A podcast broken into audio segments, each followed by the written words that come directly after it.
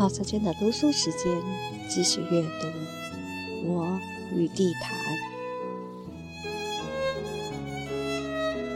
六。设若有一位元神，他一定早已注意到了。这么多年，我在这园里坐着，有时候是轻松快乐的，有时候是沉郁苦闷的，有时候悠哉悠哉，有时候凄惶落寞，有时候平静而且自信，有时候又软弱又迷茫。其实，总共只有三个问题交替着来骚扰我，来陪伴我。第一个是要不要去死，第二个是为什么活，第三个我干嘛要写作？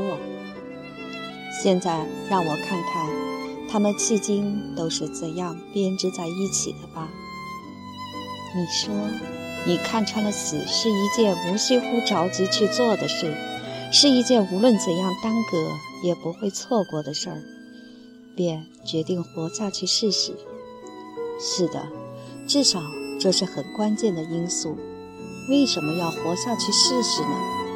好像仅仅是因为不甘心，机会难得，不是白不是。腿反正是完了，一切仿佛都要完了，但死神很守信用。试一试，不会额外再有什么损失，说不定倒有额外的好处呢，是不是？我说过，这一来我轻松多了，自由多了。为什么要写作呢？作家是两个被人看重的字，这谁都知道。为了让那个躲在园子深处坐轮椅的人，有朝一日在别人眼里也稍微有点光彩。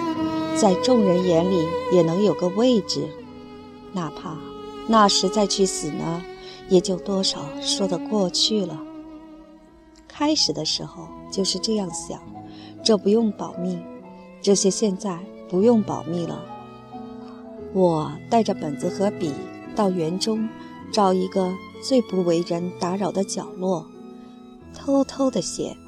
那个爱唱歌的小伙子在不远的地方。一直唱，要是有人走过来，我就把本子合上，把笔叼在嘴里。我怕写不成，反落的尴尬。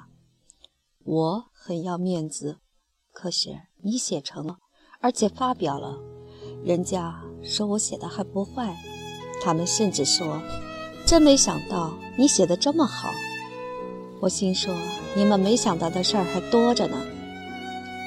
我确实有整整一宿高兴的没合眼。我很想让那个唱歌的小伙子知道，因为他的歌也毕竟是唱的不错。我告诉我的长跑家朋友的时候，那个中年女工程师正优雅地在园中穿行。长跑家很激动，他说：“好吧，我玩命跑，你玩命写。这一来，你中了魔了。”整天都在想哪一件事可以写，哪一个人可以让你写成小说，是中了魔了。我走到哪儿想到哪儿，在人山人海里只寻找小说。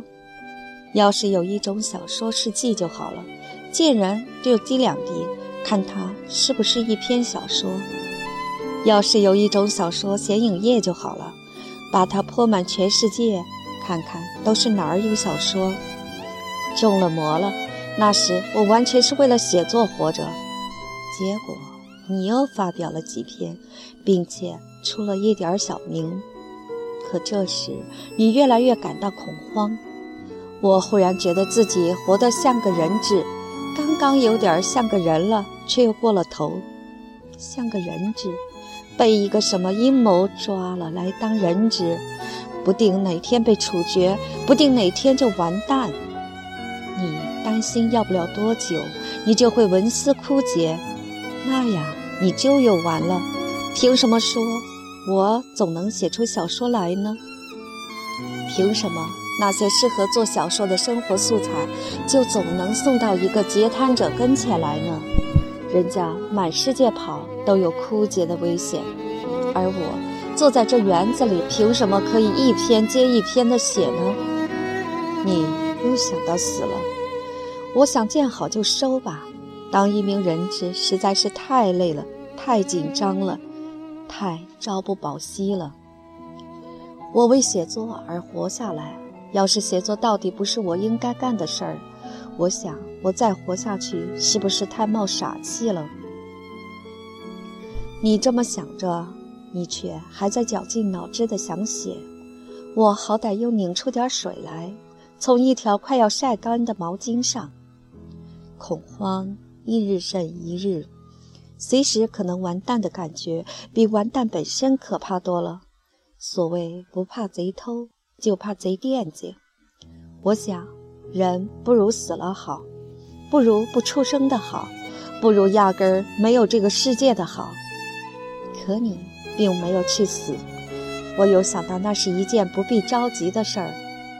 可是，不必着急的事，并不证明是一件必要拖延的事啊。你总是决定活下来，这说明什么？是的，我还是想活。人为什么活着？因为人想活着。说到底是这么回事儿。人真正的名字叫做欲望。可我不怕死，有时候我真的不怕死。有时候，说对了，不怕死和想去死是两回事儿。有时候不怕死的人是有的，一生下来就不怕死的人是没有的。我有时候倒是怕活，可是怕活不等于不想活呀。可我为什么还想活呢？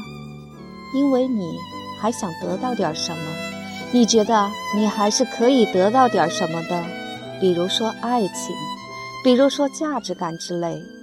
人真正的名字叫欲望，这不对吗？我不该得到点什么吗？没说不该。可我为什么活得恐慌，就像个人质？后来你明白了，你明白你错了。活着不是为了写作，而写作是为了活着。你明白了这一点，是在一个挺滑稽的时刻。那天，你又说你不如死了好。你的一个朋友劝你，你不能死，你还得写呢，还有好多好作品等着你去写呢。这时候。你忽然明白了，你说，只是因为我活着，我才不得不写作，或者说，只是因为你还想活下去，你才不得不写作。是的，这样说过之后，我竟然不那么恐慌了，就像你看穿了死之后所得的那份轻松。一个人质报复一场阴谋的最有效的办法是把自己杀死。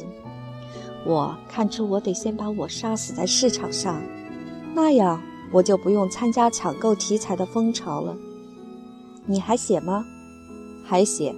你真的不得不写吗？人都忍不住要为生存找一些牢靠的理由。你不担心你会枯竭啦？我不知道，不过我想，活着的问题在死前是完不了的。这下好了，您不再恐慌了，不再是个人质了，您自由了。算了吧，你，我怎么可能自由呢？别忘了，人真正的名字是欲望。所以您得知道，消灭恐慌的最有效的办法就是消灭欲望。可是我还知道，消灭人性的最有效的办法也是消灭欲望。那么。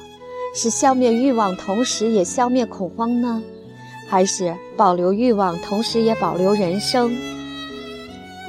我在这园子里坐着，我听见元神告诉我，每一个有激情的演员都难免是一个人质，每一个懂得欣赏的观众都巧妙地粉碎了一场阴谋，每一个乏味的演员都是因为他老以为这戏剧与自己无关。